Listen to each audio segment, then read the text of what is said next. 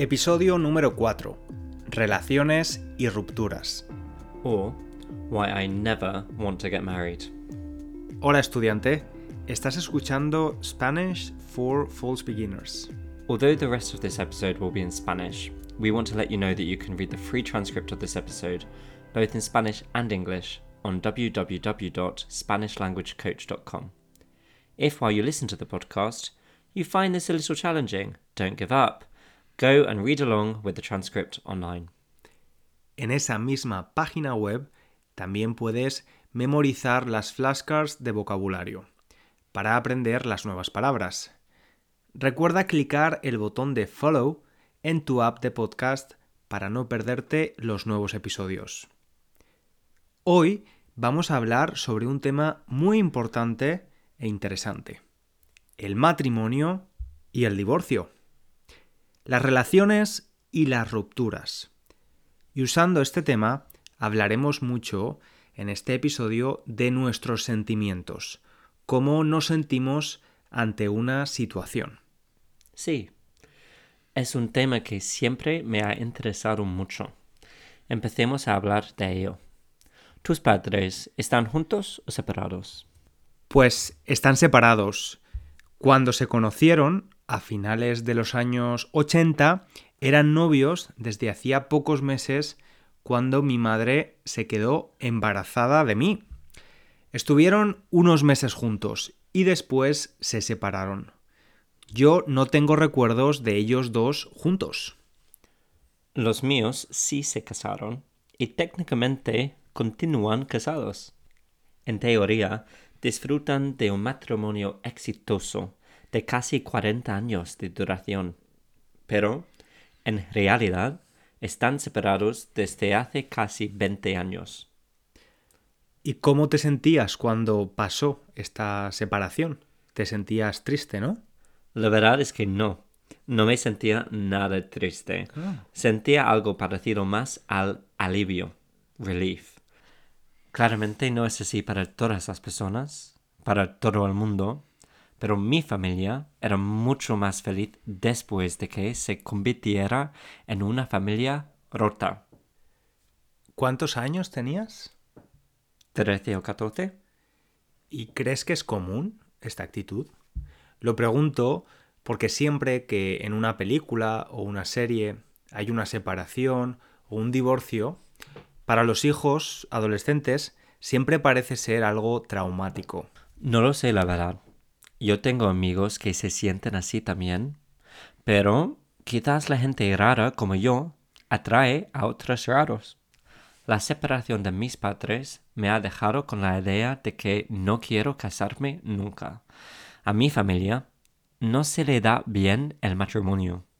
No lo hacemos bien. Y por eso tengo el miedo de casarme, de tener un matrimonio. No quiero pasarlo mal. Y para mí, prefiero simplemente despertarme por la mañana cada día y decidir que quiero continuar con mi pareja, contigo. Así que dices que cada día decides que quieres continuar conmigo. Qué bonito. Pues sí, aunque suena como si estuviera preparado cualquier día dejarte cuando lo digo así, ¿no? Pero sí, estoy muy contento en esta relación y no quiero arriesgarla. No quiero tomar riesgos con el matrimonio. Pues está bien. La verdad es que para mí el matrimonio es algo legal. No es nada importante. Me sentiría exactamente igual. Y bueno, ¿qué tal tus relaciones anteriores? Pues tú eres mi tercera pareja. Mi primer novio, real, fue mientras estaba en la universidad y salimos durante tres o cuatro años, con una pausa de unos seis meses en el medio. Y tengo que decir que nunca se me ha roto el corazón como durante esa pausa, esa ruptura de seis meses. Lloré, lloré y lloré. Cuando queremos decir que hemos hecho un break en una relación, en español decimos darse un tiempo. Os disteis un tiempo. ¿Y por qué rompisteis? Pues primero éramos muy jóvenes, Pero efectivamente vino a la universidad donde estudiamos un exnovio suyo que más o menos quería salir con él de nuevo. Y este exnovio intentaba seducirlo abiertamente. Lo hablé con este chico, el ex de mi ex, y no se avergonzó nada en decírmelo a la cara. Y lo notaba mucho en ese periodo también. Qué fuerte. Tuvo que ser bastante difícil para ti. Sí, fue difícil. No estaba nada contento. Porque yo no quería competir. No quería involucrarme en una situación como esa. No quería esperar a ver lo que pasaba. Y decidí sacarme de esa situación que me ponía bastante descontento. Pero el problema de eso fue que de verdad quería mucho a mi novio y lo pasé muy mal. Quizás estéis pensando en casa, qué dramático. Y tendrías razón, pero en mi defensa era súper joven y era mi primera relación. No creo que ese novio hable español o que escuche este podcast, pero si de hecho estás escuchando, te saludo. Espero que estés bien. Pero te reconciliaste con él. Volvisteis a estar juntos, ¿no? Sí, Pasamos dos años más juntos, muy bonitos, y luego rompimos de una forma más saludable seis meses después de que nos mudáramos a Londres. Seguíamos siendo amigos durante años, pero perdimos el contacto cuando me mudé a Alemania, y ahora no veo mucho sentido en contactarlo. De hecho, creo que está casado, lo que es muy bonito. Para él. ¿Lo dices through gritted teeth? a regañadientes? Veo esa sonrisa. Pues de verdad que no. ¿Y tu segundo novio? ¿Qué nos puedes contar? Continúo siendo amigo de él. Y él está aprendiendo español, así que quizás no digo nada sobre esa relación. De hecho, su novio actual habla un español perfecto, por lo que me siento celoso. Pero hacen una pareja muy bonita y mucho más exitosa que mi relación con él, aunque estuvimos juntos muchos años. ¿Y tú? ¿Qué nos cuentas sobre tus relaciones pesadas? Bueno, yo solo he tenido una relación antes de estar contigo.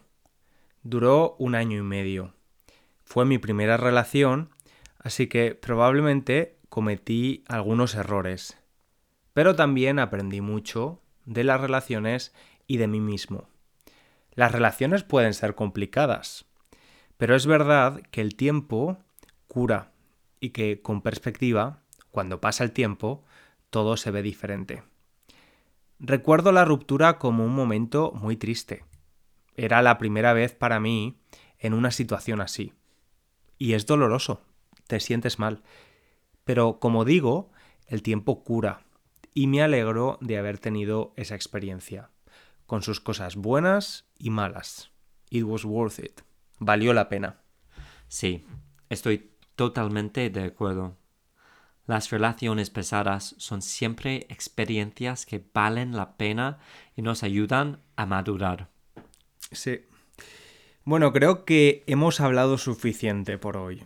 ¿Te parece bien que acabemos el episodio? Pues sí, después de haber expuesto mi corazón.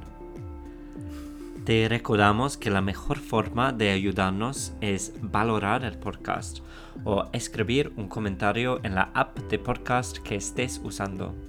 Muchas gracias y un abrazo. Gracias y un abrazo grande. Nos escuchamos en el próximo episodio.